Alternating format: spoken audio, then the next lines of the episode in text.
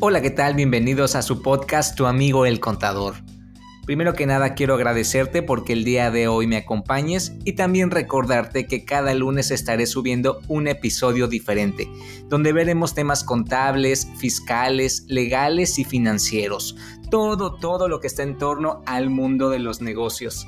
Y ya sabes, explicado de la mejor manera. No tienes que ser un experto en la materia. Así que yo soy Luis Rodríguez y comenzamos.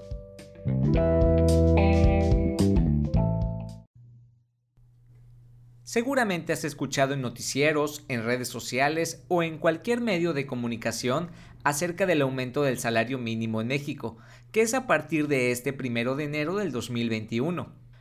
Y primero quiero empezar por conceptualizarte qué es el salario mínimo.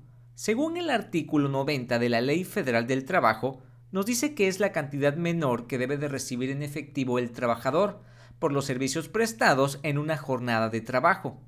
Y esta deberá ser suficiente para satisfacer las necesidades normales de un jefe de familia, en el orden material, social y cultural, y para proveer a la educación obligatoria de los hijos, que este artículo tiene muchos cuestionamientos, ya que un salario mínimo al día no estamos 100% seguros de que alcance para cubrir todas estas necesidades. Te comento que de acuerdo con la Constitución Política de los Estados Unidos Mexicanos y la Ley Federal del Trabajo en su artículo 557, el órgano supremo para fijar los salarios mínimos general y profesionales es el Consejo de Representantes de la CONASAMI, que se integra de manera plural por 11 representantes de los trabajadores, 11 representantes de los patrones y solo un representante gubernamental, que es quien lo preside, que en este caso es el licenciado en Economía Luis Felipe Munguía Corella. Te platico que el incremento salarial fue del 15% general y del 15% para la zona libre de la frontera norte. Esto luego de que el gobierno del presidente Andrés Manuel López Obrador anunciara que se buscaría un aumento. De esta manera el salario mínimo subirá de 123.22 pesos a 141.70 y en la zona libre de la frontera norte, que recordemos que esta zona comprende algunos municipios de Baja California, Sonora, Chihuahua, Coahuila, Nuevo León y Tamaulipas.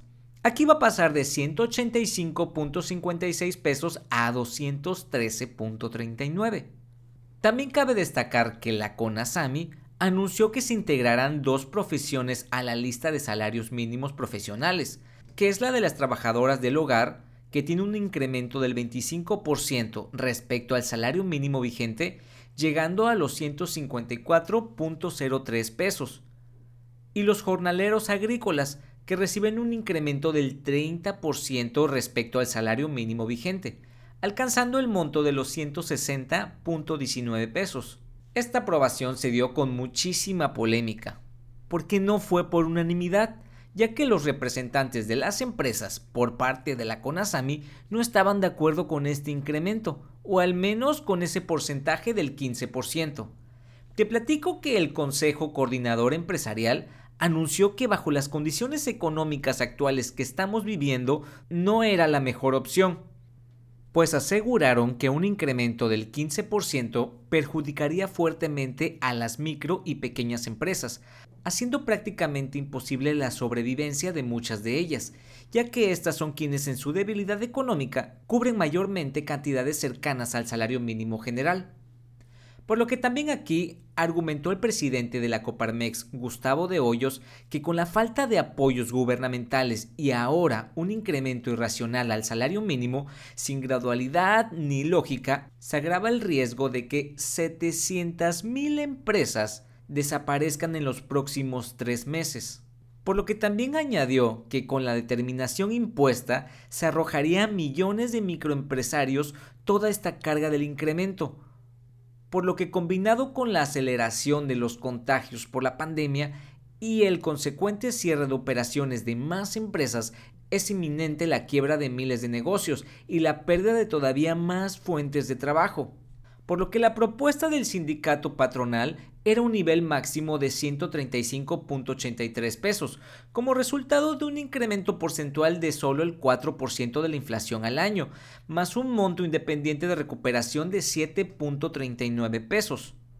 Y también propuso que si el gobierno federal deseaba que el salario mínimo general aumentara ese 15%, hubiera una aportación gubernamental de 6.42 pesos para cada trabajador, es decir, una aportación gubernamental extraordinaria por tema de pandemia, por lo que este planteamiento fue rechazado. Por su parte, Gustavo de Hoyos recordó que la crisis del coronavirus ha cobrado de marzo a julio del año pasado la pérdida de 1.117.000 584 empleos formales.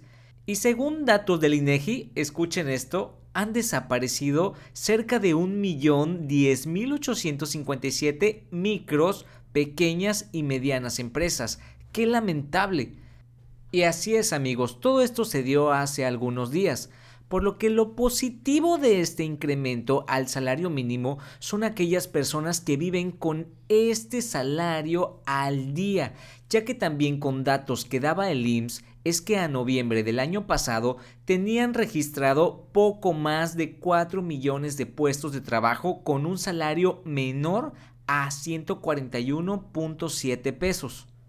Por su parte, el presidente Andrés Manuel López Obrador lamentó que no se haya logrado un acuerdo porque eso era lo mejor. Sin embargo, consideró que fue una buena decisión la que se tomó por parte de la Comisión de Salarios Mínimos. Sin embargo, para los expertos, el aumento no ataca el problema de fondo en el país. La falta de productividad, sí. Ya que es preciso contar con tres cosas, el apoyo fiscal, invertir en ciencia y tecnología y aumentar la inversión pública, según declararon estos expertos. Por lo que también aquí viene una pregunta muy importante, es saber si se puede aumentar el salario mínimo sin afectar la economía. Pues mira, te comento que un incremento excesivo del salario mínimo también podría derivar en mayor inflación, pues hay que recordar que si la oferta se mantiene y aumenta la demanda, mayor es el precio de los bienes y servicios. Y recordamos que hasta 2016 el salario mínimo se utilizaba como medida para fijar multas, trámites y otros servicios, y esos movimientos que afectaban directamente el sistema de precios. Actualmente el salario mínimo está desindexado, es decir, está desvinculado como unidad de precios y que es posible aumentarlo por encima de la inflación. Y esto fue con la llegada de la UMA. Y así es amigos, así es como se dio el aumento del salario mínimo.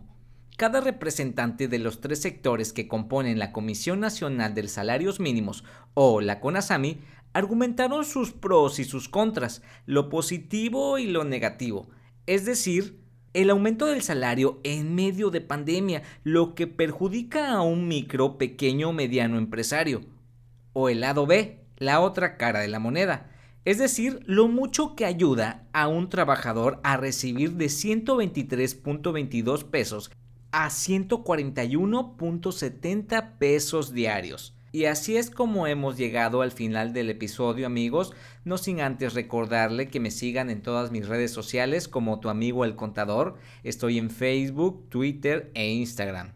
Y también no se te olvide compartir esta información para apoyarme y llegar a más personas. Y recuerda que yo soy Luis Rodríguez, tu amigo el contador. Hasta pronto.